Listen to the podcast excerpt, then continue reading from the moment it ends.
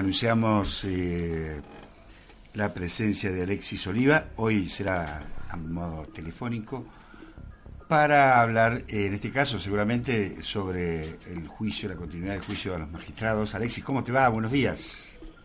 Hola Omar, ¿cómo estás? ¿Cómo va, querido? ¿Todo bien? Muy bien. Disculpe que no haya podido ir, pero... Pero está todo Bueno. bien, está- no hay problemas. Igual estamos. Estamos acá. Cuénteme. Estuve, estuve en la segunda audiencia del juicio y, y bueno, como era previsible, eh, esta, este intento de, de invisibilizarlo, del que habíamos hablado el otro día, eh, haciéndolo eh, en un lugar eh, demasiado pequeño, incómodo, eh, con esa transmisión de circuito cerrado totalmente precaria, con poco espacio para el público, con los familiares de las víctimas eh, en un amontonados en un eh, en un garaje, ¿no? Ah. Eh, ese lugar que es todo un palacio, pero claro, es un, Claro. un palacio que debe haber sido lindo para vivir, piensa Sí. uno, ¿no? Estando ahí, pero pero no para hacer un juicio y menos de estas características, ¿no? ¿Dónde es, Pensando eh, que es esa- nada menos que el primer juicio, Eh, hasta ahora el único, a los componentes civiles de eso que fue una dictadura cívico-militar, ¿no? el caso, pero hay un caso en Mendoza también, ¿no? Que hubo juicio, hubo fallo. el- Sí, hubo un caso en Mendoza y hubo condenas eh, durísimas. Sí, sí. Eh, hubo, hubo condenas que hacen pensar que realmente la inercia de, de la política de memoria, verdad y justicia resisten los, los intentos del, eh, que se Claro. están dando en el contexto actual por parte del, del, del gobierno central y de su Corte Suprema con el 2 por 1 y, y sobre todo con el desmantelamiento de, de todo lo que eran organismos que de alguna manera eh, ayudaban a que los juicios funcionaran y, por ejemplo, protegiendo los testigos, ¿no? Eh, Hubo cuatro condenas, ¿no? Otilio Romano fue uno, en este momento no, no tengo presente los nombres, pero lapidarias. Y, Mm. y los, los cargos son prácticamente los mismos que en este caso, ¿no? Los hechos. Quizás las ca- calificaciones penales sean distintos. En este caso de Córdoba, si hay condenas, seguramente van a ser más leves Ajá. porque ya viene con una figura penal Claro. desde la instrucción atenuada ¿no? A lo que es incumplimiento de los deberes de funcionario público, incumplimiento de los deberes de, de denunciar, o sea, todo como si fuera una actitud pasiva. Claro. Pero en realidad ya los primeros testimonios están demostrando de que no, no, no fue solo pasividad o haber sido sorprendidos en su buena fe, sino que hasta hubo eh, una enjundia, dijo Vitín Baroneto, eh, Luis Miguel Baroneto, eh, en esto de le- instruir y hacer las causas lo más pesadas posible contra los militantes que estaban presos y por otro lado un desprecio absoluto de la posibilidad, o sea, una, una denegación de plano de la posibilidad de investigar lo que ellos denunciaban que eran las torturas y los fusilamientos de sus compañeros y compañeras en la cárcel. Ah, mira vos. sí, Entonces, sí, eh, en ese sentido, eh, concretamente en el caso de el, el imputado, actual acusado, Carlos Otero Álvarez, que hasta hace poco ha sido juez de un tribunal oral federal, que lo condenó Menéndez por primera vez, y que en aquellos años era el secretario penal de Adolfo Zamboni Ledesma, que era el, el- el titular del juzgado federal, eh, Baroneto dijo era mucho más que un fedatario como secretario. La palabra secretario puede llevar confusión. En realidad, secretario penal es la autoridad número dos, ¿sí? De un juzgado. Claro. Sí, sí, sí. En el caso de que el juez no esté, es el que se hace cargo de las cosas, es el que lleva la instrucción. Ujú. El que escribe lo que después va a firmar el juez. En este caso, el que escribía los habeas corpus, eh, la- el que tramitaba los habeas corpus le ponía la firma. O sea, él, él es el que eh, ma- maneja todas las relaciones, digamos, de la, de la, del juzgado con los distintos actores. Entonces está metido en la, en la médula de la causa. Por eso es mucho más que un fedatario. Y además había una actitud militante de su parte, dijo, Ajá. respecto al escarmiento a quienes no compartíamos la visión del mundo en ese momento, que era todo el amplio espectro de lo que estábamos adentro de la cárcel. Ah, mira vos. O sea, uno entiende no solamente guerrilleros, sino sindicalistas y, bu- y bueno, y quienes habían llegado a la guerrilla empujados por la, la, las determinaciones históricas de, de, de esa de ese tiempo, digamos, y, de un país que no, no, no tuvo en, el 24 de marzo del, del 76 su primera dictadura, ¿no? Eh, además de la pobreza, además de la represión institucional en democracia, etcétera, etcétera. Entonces, bueno, lo, lo interesante que ahora comenzó el, el juicio, comenzó con, con los testigos, digamos, la parte más, más interesante, el primero en, declarar fue David Lanoscu. David Lanoscu es un miembro sobreviviente de una familia masacrada por la dictadura. eh, su hermano mayor y su cuñada fueron asesinados mientras él ya estaba en la cárcel en, en un cuando rodearon el ejército su, el departamento donde vivían en, en, en Buenos Aires eh, en San Isidro. Ahí eh, fueron asesinados ellos dos y fueron asesinados dos criaturas de cinco y tres ah. años, su hijo, sus dos hijos y, una bebé robada. Esa bebé es quien eh, la familia supone que después se la dieron en adopción ilegal a el matrimonio de Roberto Noble, o sea, su, su padre biológico se llamaba Roberto, este una tremenda paradoja, ¿no? eh, una, ironía de la historia, a Roberto Noble y a Ernestina Herrera Noble, sería la, hija adoptiva de Ernestina Herrera Noble. La familia, bueno, no, no lo ha podido probar en estos años, pero todas las sospechas indican eso, porque esa criatura sí sobrevivió. tenía seis meses, ¿Y los tres meses tenía. Y los estudios, pero eh, los estudios no, no dieron, ¿no? Los de, ADN.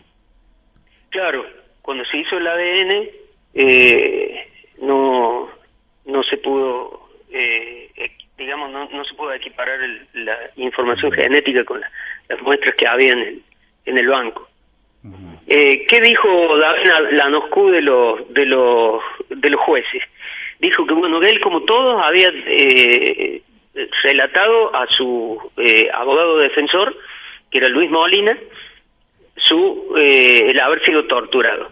Pero también contó que de sus compañeros de celda, Kolaski, Ah, habló con el capellán de la cárcel y le anunció al capellán de la cárcel que él iba a hacer lo mismo, que iba a denunciar ante los funcionarios judiciales las torturas que había recibido. El capellán, eh, Antonio Saba Gallardo, ahí hay otra complicidad, ¿no? Que es la de, la, de otra institución, que es la iglesia, otra complicidad civil, le dice, eh, bueno, dice, vos acá no, no estás preso por radical. Mm. Pues radical del partido radical. Dice, acá se sabe que dice para desmantelar una célula terrorista hay que torturar hasta cuatro horas. Eso sí, después de las cuatro horas sí es violación a los derechos humanos. Kolaski le cuenta esto, que comparte con su compañero Celda, se lo cuenta a los funcionarios, y le cuenta también lo que le dice Saba Gallardo, le cuenta de las torturas, y no hicieron absolutamente nada. Y el otro caso más trágico es el de Cristian Funes. Cristian Funes eh, lo sacan de esa celda donde estaba el testigo y lo, lo llevan a, a la zona del tercer cuerpo de ejército y le dicen, ahora vas a mirar los rabanitos desde abajo. Mm. Lo iban a matar. Y cuando llegan a determinado lugar, hay una comunicación y vuelven. Eh, y, y dicen, no, hoy te salvas porque ya mataron a otro de tus compañeros hoy, entonces por hoy suficiente. Por hoy te salva. Vuelve, al día siguiente le comenta a su compañero Zelda que cree que es el último día de su vida, y ellos le dicen, ¿por qué? No, bueno, hacete cargo de mi ropa.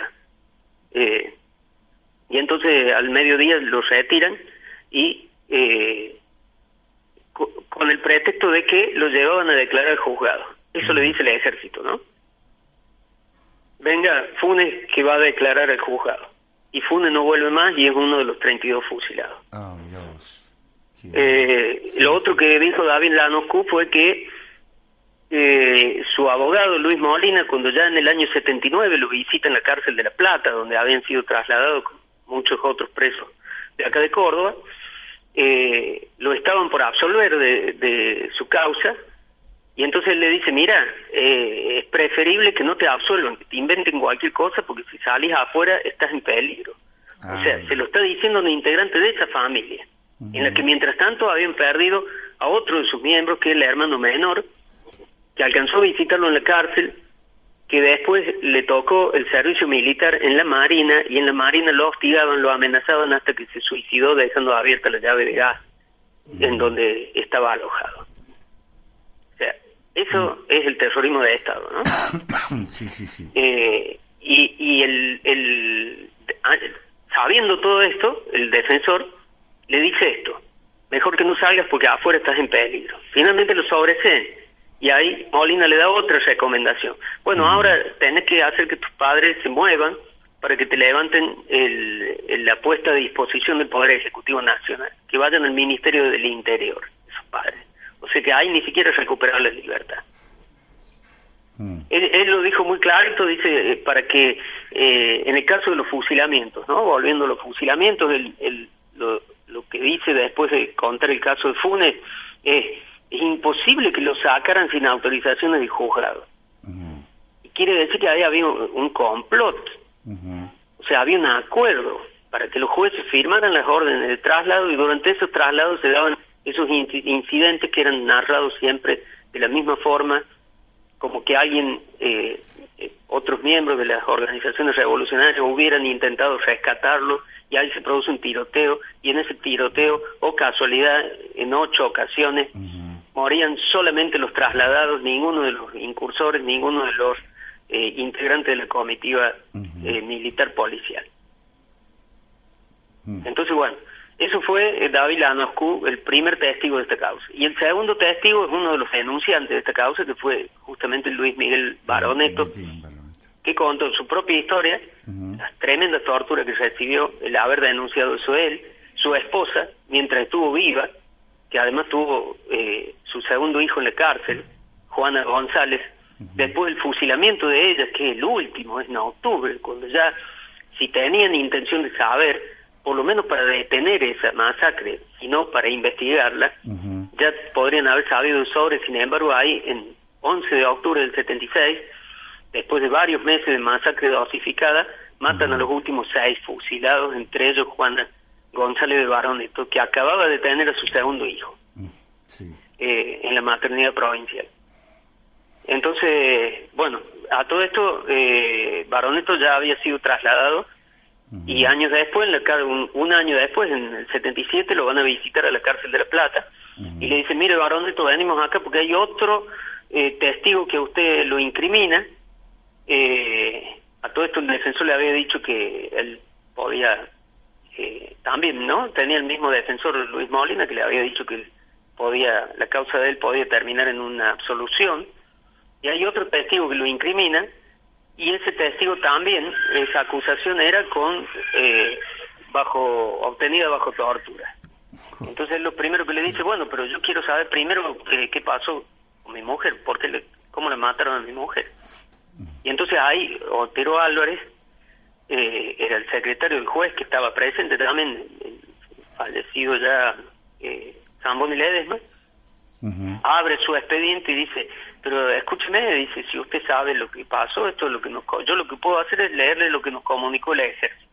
O sea, un intento de fuga eh, repelido por la, la fuerza de seguridad, ¿sí? Y él le dice, ustedes saben que eso es mentira, ¿no lo piensan investigar? No, bueno, lo que nosotros sabemos es esto, la información oficial es esto.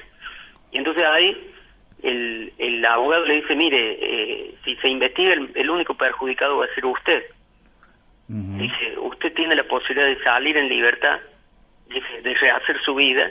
Dice, usted tiene hijos, puede irse del país. O sea, un apriete. Claro, Muy la jerga, la educada jerga tribunalicia, pero un apriete al fin. Por eso es que él dice, además de después de haber salido en libertad eh, años, todos estos años de impunidad, podido acceder a aquel expediente y ver eh, digamos, la, el celo que se puso en obtener cualquier fuente, por más dudosa que fuera, que pudiera incriminarlo a él y mantenerlo preso. Sí, sí, sí.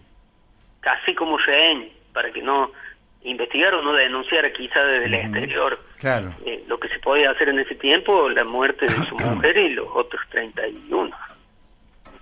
Entonces, bueno, y lo otro interesante de este de este de esta audiencia, que fue la segunda, es que a partir de lo que se publicó el, el domingo en página 12, donde Horacio Berbisky publica ahí el boletín oficial del año 78 de La Rioja, donde consta que uno de los actuales jueces que está juzgando esta causa, que eh, José Camilo Quiroga Uriburu de La Rioja, había sido nombrado por eh, las autoridades militares de, de, la provincia de La Rioja durante la dictadura como asesor letrado de la Secretaría de Estado de la Gobernación.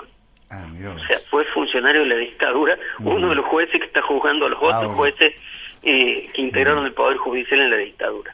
Eh, ahí, bueno, se abrió una instancia para que los recusen, Ujú. pero bueno, justamente hoy, esta mañana, se supo que eh, los querellantes no lo van a recusar. Ah, mira vos, sí, sí. Han hecho un planteo de preocupación, que es lo que dijo Baroneto, yo quiero plantear mi preocupación acá. Eh, no es el único querellante, hay, hay una docena de querellantes. Eh, son pocos para lo que debiera ser esta causa, ¿no? Esto tiene que ver también con cómo el, el Poder Judicial ha ido trabando.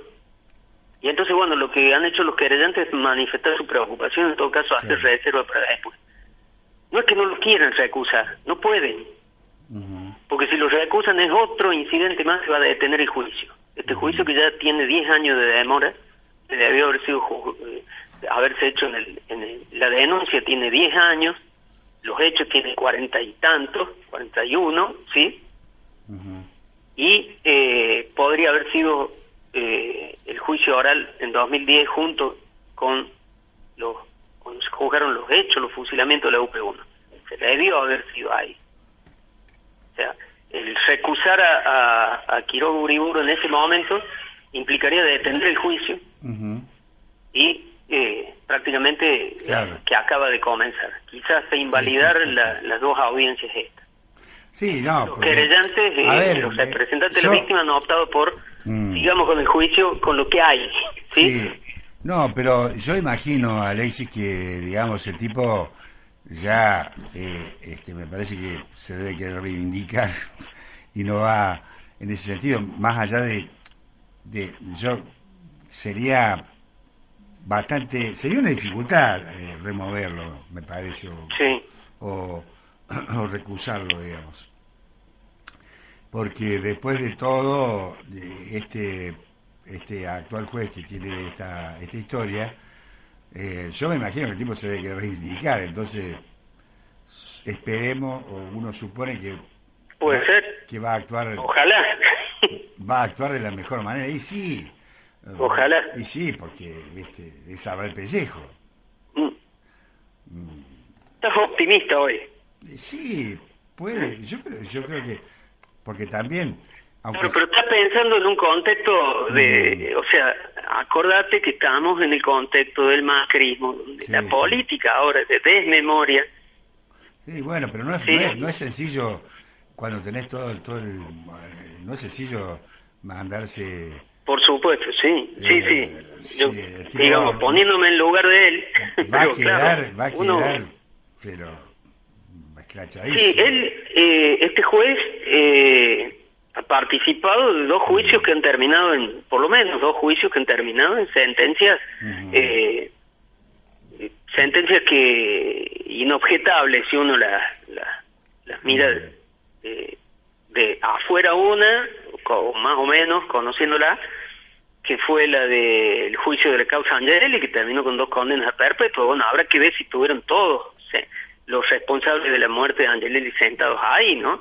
Ujú. Pero terminó con condenas perpetua. Y el otro juicio en que ha participado es acá en el juicio de la mega causa, la Perla y la Rivera. Pero bueno, esto es otra cosa. Acá están sentados sus pares en el banquillo de los acusados. No, no están sentados Claro, sí, militares y policías, como ha sido en los otros casos. Bueno. Eso es lo que se pesa la suficacia. Pero sí, yo co- puedo compartir Sí. el razonamiento tuyo en el sentido de y que, que a lo mejor queda, queda con una tarjeta amarilla, digamos, Claro, pues, el desde el punto de vista de su credibilidad, no desde el punto de vista de su, fun- de su función. claro, ya está muy Puede ser todo lo arbitraria que pueda ser o no, o todo lo justa que pero está ser. bajo bajo la mirada de todo el mundo Pero está que- bajo la mirada, sí. Sí, sí. Digamos que este no fue un día muy cómodo eh, para eh, ni para los acusados, con la sombra de esa sentencia de Mendoza que vos mencionaste, ni para los jueces que los tienen que juzgar por el nivel de exposición que le da esto Claro. y ya que pone en evidencia este antecedente.